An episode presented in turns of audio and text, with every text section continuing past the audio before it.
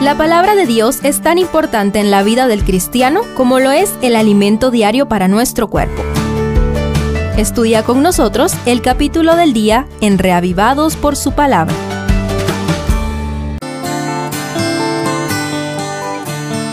Abdías es una breve profecía contra Edom, nación descendiente del gemelo de Jacob llamado Esaú. Debido a que no contiene referencia al rey de turno, solo podemos especular sobre la posibilidad de ubicar este mensaje en tiempos de la invasión babilónica.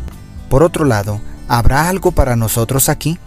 Primero, el caso de Edom. Pequeño te he hecho entre las naciones, estás abatido en gran manera, declara el verso 2. La certeza profética presenta los verbos en pasado como si ya hubiera acontecido lo que está por venir.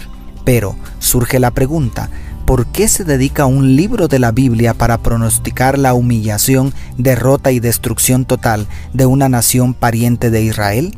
La nueva versión internacional del verso 10 responde puntualmente, por la violencia hecha contra tu hermano Jacob, te cubrirá la vergüenza y serás exterminado para siempre.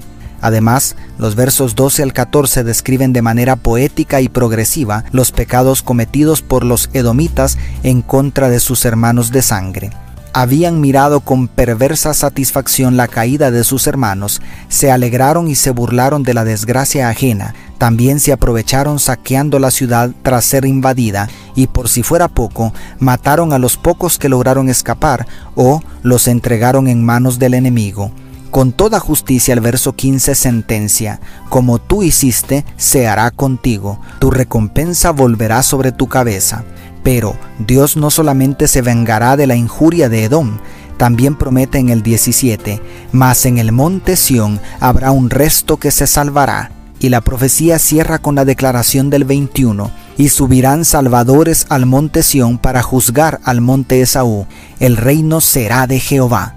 En pocas palabras, la alegría de Edom por la caída de Jerusalén lo condena al exterminio total, mientras Dios promete restaurar su reino a través del remanente de Judá.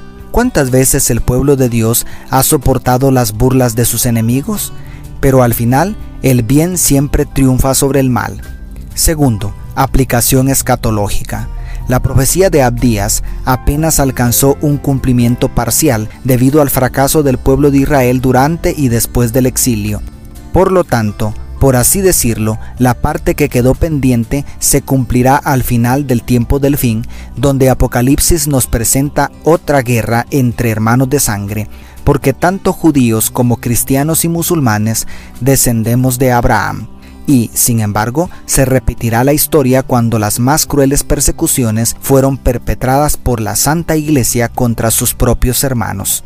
No obstante, tras completarse el juicio final, los impíos con apariencia de piedad se unirán al enemigo de Dios para combatir al remanente apocalíptico y, justo cuando estén burlándose por tenerlos acorralados, Dios se manifestará y serán como si no hubieran existido, como dice el verso 16. Porque de la nueva Jerusalén, de Dios mismo, descenderá fuego que los consumirá, como dice Apocalipsis 29 haciendo eco al verso 17 de hoy. La casa de Jacob será fuego, la casa de José será llama, y la casa de Esaú estopa, los quemarán y los consumirán, ni siquiera un resto quedará de la casa de Esaú, porque Jehová lo ha dicho.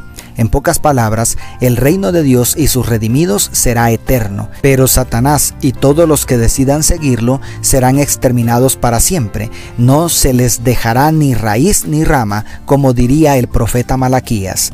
Lo único eterno del infierno serán sus consecuencias. Y tercero, aplicación moral. Además de lo mencionado, permíteme hacer una aplicación para hoy. ¿Cómo es posible que nos alegremos y aprovechemos de la desgracia ajena? Así pues, dijo el maestro, hagan ustedes con los demás como quieran que los demás hagan con ustedes, porque en eso se resumen la ley y los profetas. Está escrito en Mateo 7:12, según la versión Dios habla hoy. ¿Y tú, con quién te identificas? Si sientes que tus hermanos se unieron con tus enemigos, déjale la venganza al Señor.